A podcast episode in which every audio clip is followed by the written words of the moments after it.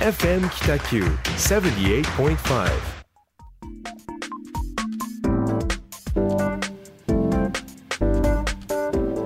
はいえっ、と8000万の話なんですけど。ああのはい。あ、うん、はい。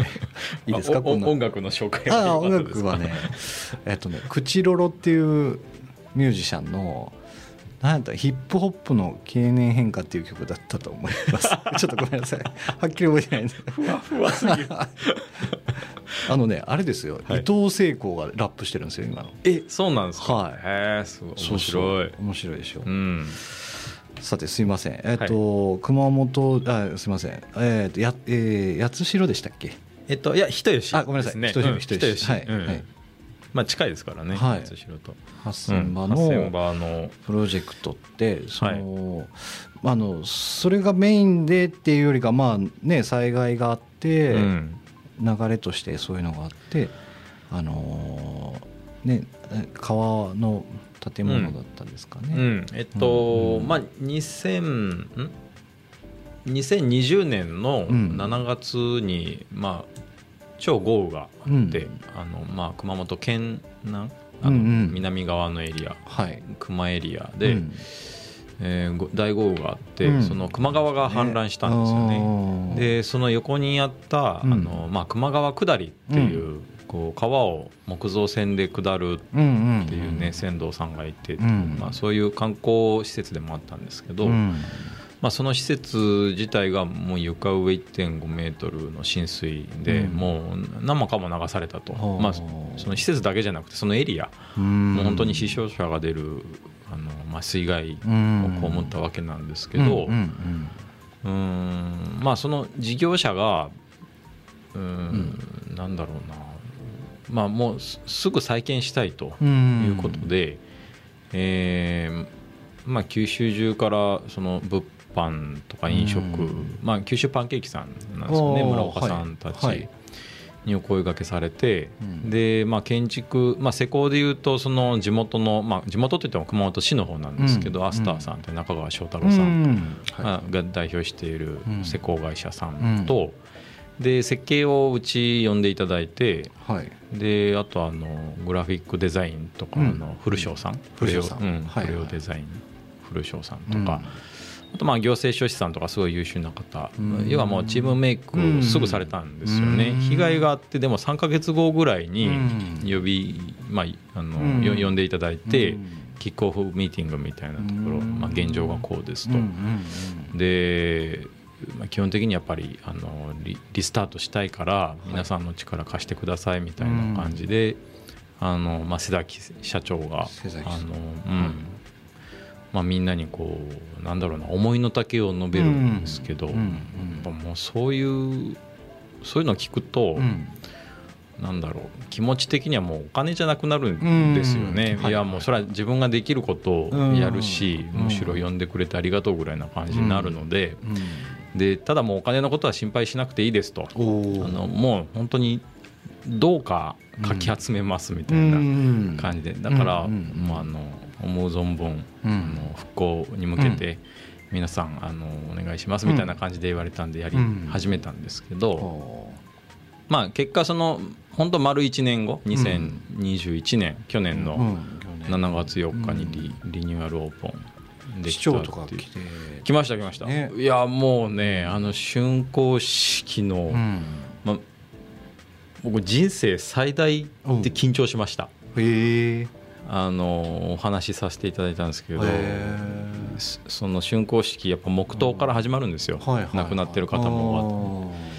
黙祷から始まって、うん。でまず人吉市長が話すで、そうああ違う、えっと、一番初めはその瀬崎社長がうんお話しして、うん。で人吉市長が話して、うん。で県知事うんがいて、その次、うん、その次に僕なんですよ。えそのラインナップで緊張しますね。もうね吐きそうになりました。ただでさえ式典ってなんか吐きそうになります吐きそうになるのに なんか人生で一番緊張してうん。まあそういううん。そそれぐらい大きなプロジェクトだったっていうこともあってまあややり遂げた感は満載なんですけどうんうんうんあのまあその今日のラジオのテーマは復興とデザインなので、うんえっとやっぱねよく言われたのは、うん。また水害にあったらどうするんだみたいな。ほあまあ当たり前の心配ですよ。機能は大丈夫かみたいな。そうそう、うん、つい最近水害にあって浸水したのにまたまた作ってるけどまた水害起こったらどうすんの？確かに。みたいなのはねうん当たり前に言われてはあ。でもそれは、まあ、事業主の瀬崎社長は、うんあのまあ、違うんだと、うん。まあ、もちろんうんうん。それを考え出すとうん。何もできなくなるから、うん。あー自分がこのエリアの先陣を切って、うん。えー動かないといけないとはい。いうふうに言ってました、でなるほど。ただね建築的なデザインは、うん。あのちゃんと答えれるようにはしとかないといけないので、うんうんえうんまあ鉄骨2階建てのうん。うん建物だったんですけど、はい。おあそれリニューアル後がですか？あもともともともとはもともとうん。でえっとまた浸水が、あの起こった時には、うん。やっぱり人が逃げれる。おえ最大の価値ってやっぱ人命なので、ーうん。その人の命が守れる形にはしないといけないっていうところは考えてましたね。なるほど。だからそのまた1.5メートルあの川が氾濫して水害が,、水害が起こっても一時避難ができる場所を作ってえっとそれはうん。あのその時偶然そこにいた人たちを逃すための機能っていうことですか？そうそうそう。そうですそうですまあまずそこですよね。うんまずそこ。やっぱりうん建物壊れようが、うん。などんなになろうが、うん。人の命が助かるのが最優先なので、うん。あの人が逃げれる場所っはい。ていう、まあ、2階の、まあ、床面積を、まあ、増やすけん、えーとん。まあ、難しく言うと建築延べ床面積って増えてないんですけど、はい。屋根を切り開けて、うん。テラスを作って、そこに一時避難できるようにはしたんですよ。あなので、はい。あのまあ、当然ん床上浸水しだすとん。皆さん2階に上がるんですよね、その2階に上がる許容人数をうん。まず増やしたっていうことが建築的な、はい。あのまあ、一つのあ回と、あと屋根を開けてうん。テラス席を作ったことで、うん。まあ、よく救助の時にうん。救急ヘリがはいはいはい。あ救助ヘリがはい。こうなんだろうな人をピックアップするでしょ、うん。屋上とかで、はいはいはいはい。あれができるようにしたんですよ。へまあえ、一時避難できる場所、うん。まあ、そこには30人ぐらいが、うんあのたまれるんですけど、うんそこで救助ヘリがピックアップできる場所を作ったっていうのははあ。ーまあ、一つのその災害に対して建築設計ができるなんか対応策みたいな一つの答えっていうのはありますね。えっとそれってうん。水害っていううん。特殊性のもとにうん。そういうコンセプトを。うん。というかまあ例えばまあ地震もそうだと思うんですよ。津波が来るかもしれうんないしうんその水っていうのがありきでのロジックの立てていき方っていうことですそう。でもう一つは、うん。やっぱ球磨川ってその球磨エリアっていうんですけど、はい。球磨川って、うん。もうそのエリアの人たちの生活と一緒にある川なんですよね、いいつ見てもそこにある川だし、はい。あの球磨川下りっていうみんなそこで、うん。なんだろうな楽しんだりうん。泳いだり、まあ、魚釣りしたりっていう、うん。もうに日常的にはすごく恩恵を受けたもう生活の一つの景色でもあり、うんうんうん。場所なんですよね。でその、ううんん水害があったっていうことで、うんまあ、ネガティブに捉えられないように特に小さい子供ってやっぱり幼い時の記憶って怖い記憶が残りがちなそうので。ね。トラウマになるようなねうん。まあ、決してそれだけじゃないよと。いう、まあ、やっぱり日常はすごく恩恵をもたらしてくれる自然なので、うん。まあ、それに向き合えるっていうスペースということで、うん。まあ、屋根を開けてテラスを作ったありあの屋根開けた場所だけじゃなくて1階もデッキをすごく広げて、うん。テラス席をたくさん作ったし、うん。まあ、要はその川に向き合える場所をたくさん作ったと。はいはいはいでそれで実際氾濫した川なんだけどやっぱり日常の自然ってすごく豊かだし、あのまあ、人間にとっても恩恵をすごく与えてくれるし、うん。まあ、実際子どもたちは川岸に降りれて楽しんでるので、うん。キャッキャキャッキャって楽しんでるので、うん。あのやっぱそれはこうなんだろうな体験してほしい。うん。もともとあったものをもう一回感じてほしいうんっていうのもあってうん。川に向き合う場所をたくさん作ったんですよね。でプラス災害が起こっても、まあ、人命は助かるようにっていう仕組みをその建築設計の中で入れ込んで。それの両方を考えるとその答えというか解になったっていう感じですかね、一つの会になって、なるほどなるほど、うん。まあ、そういった仕組みが評価されてそのうん。復興デザイン全国大会みたいなやつでうん。エントリーもしてなかったんですけどその向こうの大会からの推薦で復興デザイン賞っていうのをいただいたりとかあ。のうん。まあちゃんと考えればうん。そういった機関だったり団体が評価してくれうんるしなるほどね。うん。そういうことか。まあえっとその熊本って2016年のだ、ね、大きな地震があってからうん。水害も 2, 2回ぐらいですかね、うん。あって結構大変じゃないですか。うん。ね、あの僕ちょっとこう自分の話に向けたいわけじゃないんですけど、うん。そういえばねあのくえっと今日ヤフートピックで、うん。旦過市場の瓦礫の処理問題のこと書いてあったじゃないですか。うん。でめちゃくちゃ大変だと思うんですよ。うんどこに捨てるかも、うん。誰が金出すかみたいな、まあ、今多分いろいろ緊急会議みたいなのされてるとは思うんですけど、うん。で僕ねあのニュースが出る前に、うん。なんかもう廃棄が決定したやつでうん。立体的なコラージュ作品作れないかなとかってちょっとぼんやり思いながらうん。歩いてたりしてたんですよ、うん。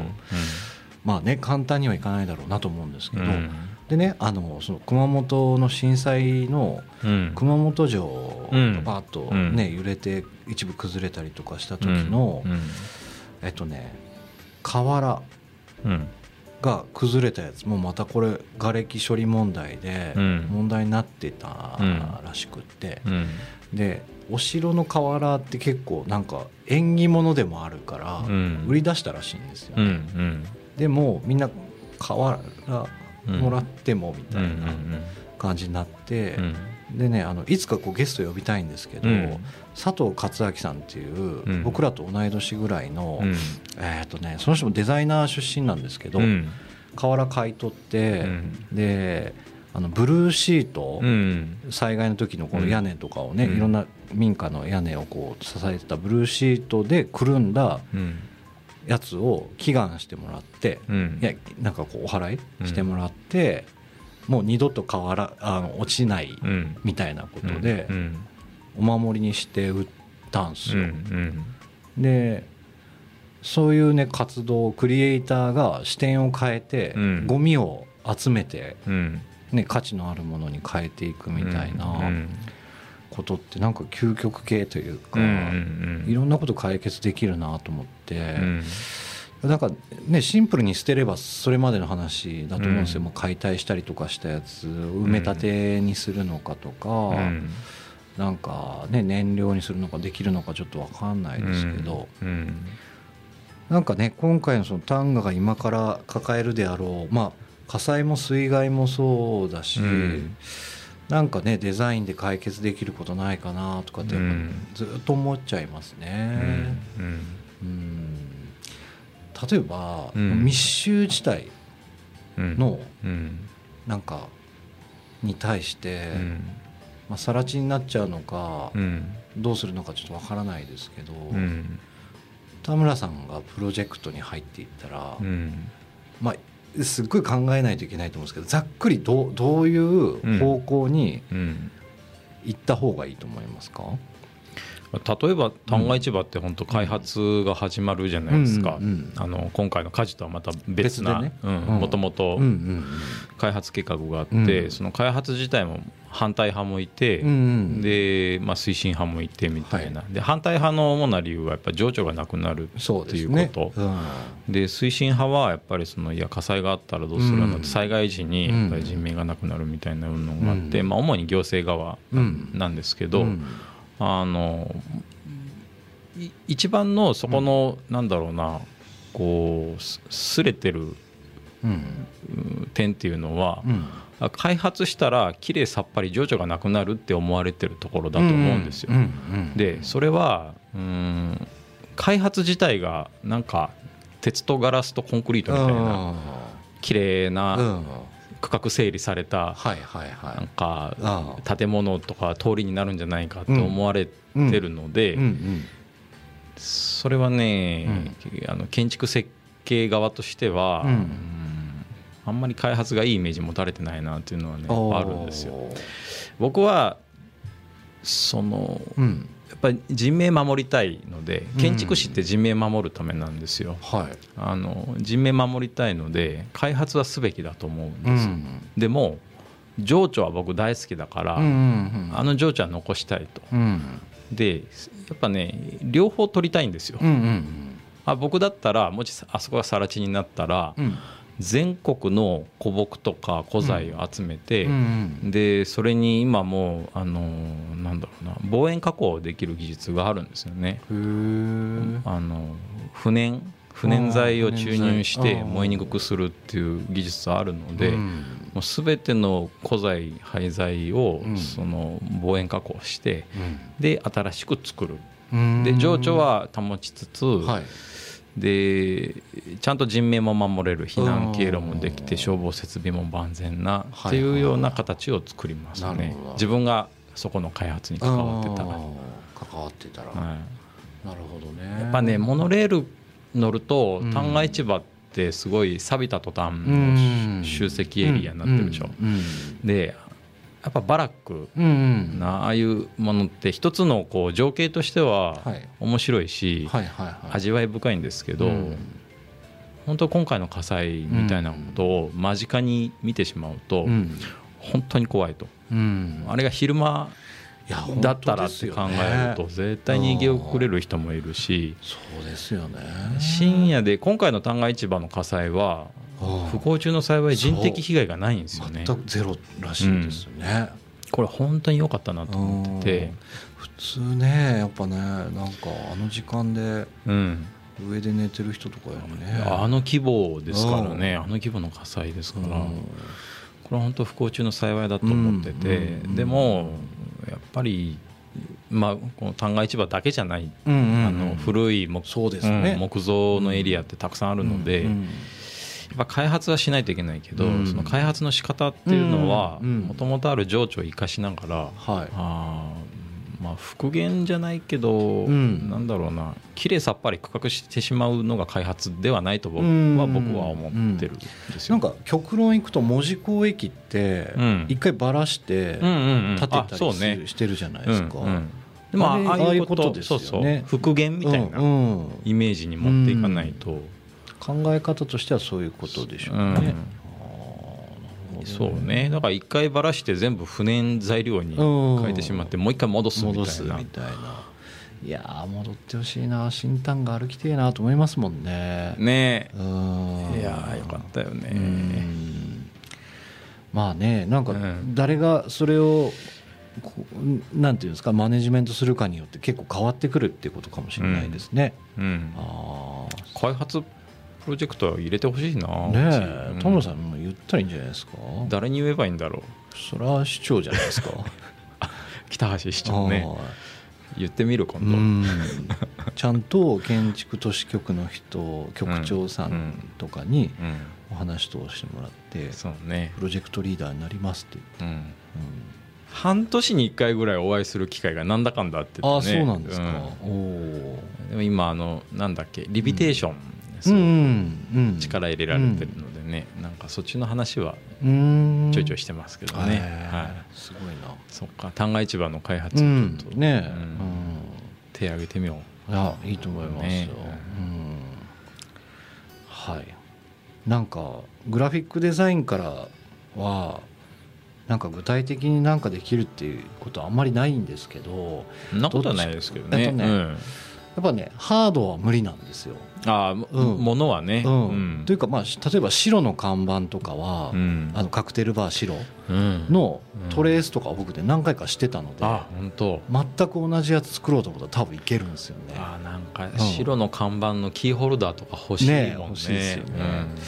なんかそういうなんていうんですかねこうハードな部分じゃないところからのアプローチは結構できると思うので、うんなんかそういう形でね協力していけたらなとは思いますけどね。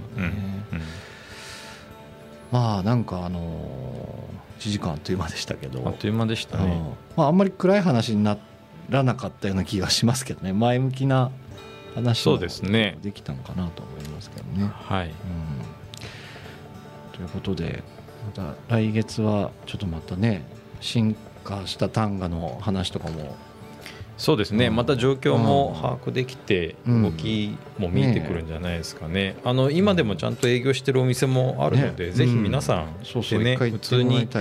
多分一番いいのは日常に戻ることが一番いいと思うんでそういう意味でも、空いてるお店にはたくさんね買い物行って飲食してお金を落としてあげるっていうのが一番の支援かもしれないですそうね。ですね。はい、はい。